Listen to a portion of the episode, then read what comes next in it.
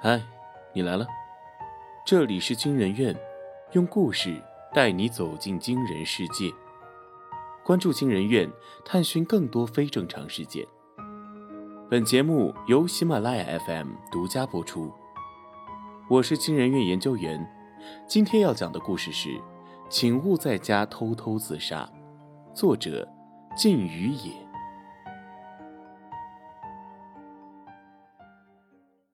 我是自杀舆论引导师，专职的。先说清楚啊，我的工作可不是教唆自杀犯罪，而是通过舆论引导，把自杀这件事的利益最大化。现在的网络环境对于自杀者往往比较宽容，只要有人说想要自杀，网友们就会立即向他释放出他们无限的爱心。而我就是帮助企图自杀者获得舆论宽容的人。我一直以我的职业和高超的业务能力为荣。我曾帮助过一千多人利用自杀舆论得到了自己想要的利益。每次舆论被我玩弄于股掌之间的时候，我都感觉特别有成就感。我感觉这就是我活下去的价值。也许有人骂我人渣，消费别人的同情心，话可不能这么说。这些闹自杀的人，很多也是走投无路了才被逼成这样的。就比如说我现在的这个顾客赵念红。赵念红是个工地的民工，他的工头卷钱跑了，留下一众没拿到钱的工友们，吃喝都成问题了，官司也打了，判决书也下来了，但是钱一直没到手。赵念红满眼血丝，黑眼圈像是被人打了一拳。我现在可以怎么做？我闹自杀真的可以拿到钱吗？我看着电脑。向他解释，可以的，请相信我的实力。只要有人看到你走投无路、只能自杀的画面，就会自发的为你募捐，或者给相关人士压力。我让赵念红对着镜头把事情的来龙去脉用哽咽的声音念了出来，并且让他在论坛开了帖子直播自杀。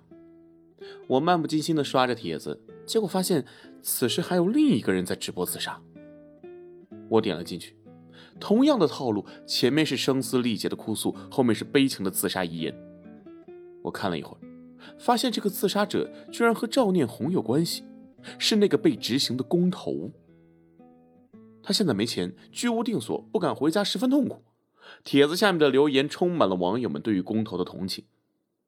我知道，我遇到了另一个自杀舆论引导师。现在他发帖比我早，已经酝酿出了舆论。让这些看客们对工头有先入为主的同情，这样子，我的帖子真的不一定发酵成什么效果。我遇到对手了。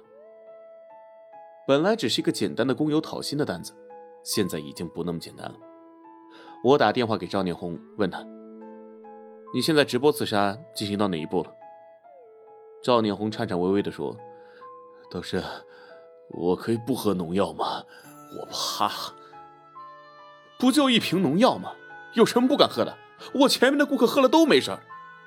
我暴躁的骂道：“工头的直播帖已经开始喝农药了，而我这边毫无进展，帖子的点击率寥寥无几，比工头帖子的增长率低一大截。放心吧，啊，你一喝完我就报警救你。”我又催促道：“导师啊，我还是不敢，我不喝行不行啊？”赵念红在电话对面小声的问道：“我放下电话，看着帖子。本来我就没有占住先机，现在赵念红的自杀直播也没有后续了，这样下去马上就会失去热度和价值。何必这么咄咄逼人呢？不是已经判决工头赔钱了吗？有必要这么着急吗？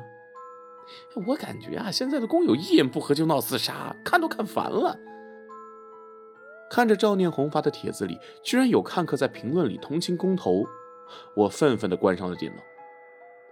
这次舆论完全没有像我想象中那样发酵，就像是一列火车，你以为它要驶入固定轨道，就站在终点的站台等它，可它偏偏中途驶入了其他轨道。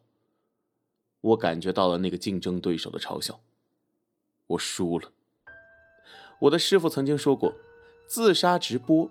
只要你握住了舆论，你就完成了自杀舆论引导师的唯一任务。我没有做到，所以我输了。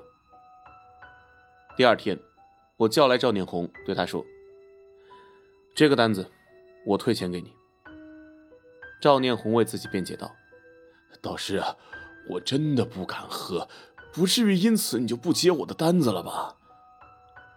我打开了工头自杀的帖子，让赵念红自己看看网友的言论。我怎么可能把这个案子就这么退了？这次以退为进，是想让赵念红真的可以按照我的计划行事。果然，赵念红读着这些信息，表情慢慢由平静转成了急切和愤怒。那些工友啊，一点良心都没有，为了工钱把人都要逼死了，要我说就不该赔钱。最烦那些工人了，素质低就不该给他们钱。赵念红质朴的思想理解不了，为什么自己要钱明明天经地义，却还被网友骂成这样？谁让你不肯自杀呀？人家工头喝了农药，是派出所亲自救出来的。我看着赵念红，这钱你是拿不回来了。赵念红依然不太明白，为什么自己只是不愿意自杀，就被人骂成了这样。我跟他解释不通什么是舆论压力。所以，索性不去解释。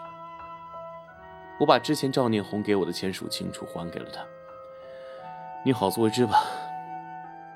赵念红扑通一下跪在我面前，求求导师，求您再帮我一次。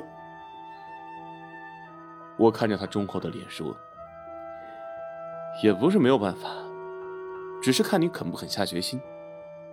我不想向那位自杀舆论引导师认输，所以说。”我只能走最后一步棋，这是我的杀手锏，也是我最后的挣扎。为了尊严，我赌上了一切。你敢杀人吗？我告诉了赵念红这座城市最大的公立幼儿园地址。我相信，只要他下得去手，这个舆论，我一定能引导到最有利于他的方向。只要有人关心这次的报复性事件，我就可以反败为胜。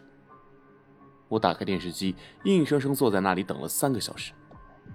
晚上，地方台的新闻终于开始了。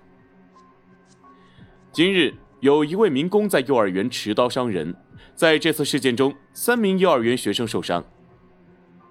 主持人机械的念着稿子，我打开电脑，迅速开始发帖。为什么他拿起刀对准那些无辜的孩子？我一边发帖，一边听电视里继续报道。一位好心人勇敢地夺下了这位暴徒的刀，救下了幼儿园的孩子们。现在，这位好心人已经因为受伤而住院治疗。我看着电视上赫然显示的照片，绝望蔓延了整个心脏。那个好心人就是工头。现在已经没有必要发帖子了，也没有人会关心赵宁红了。工头赢了，那个自杀舆论引导师赢了，我再一次输了。他知道我会教唆赵念红去报复社会，所以提前安排好了工头去救人。他甚至猜到了我选择全市最大的公立幼儿园。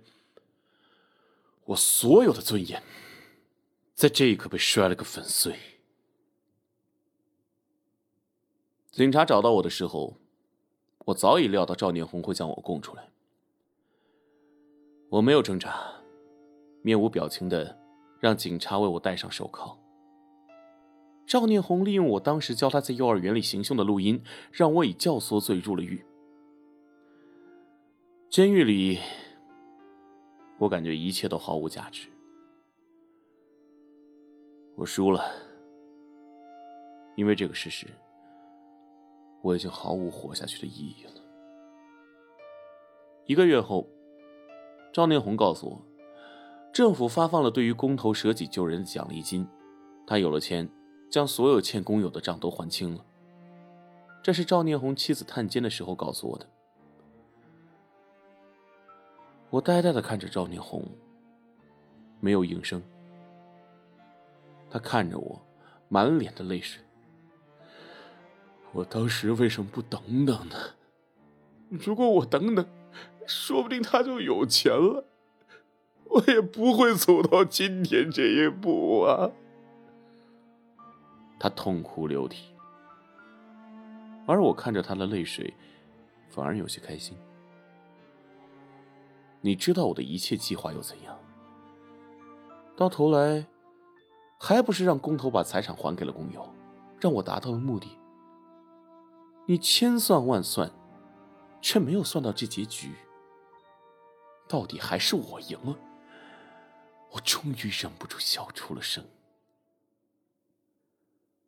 你听说过自杀娱乐引导师吗？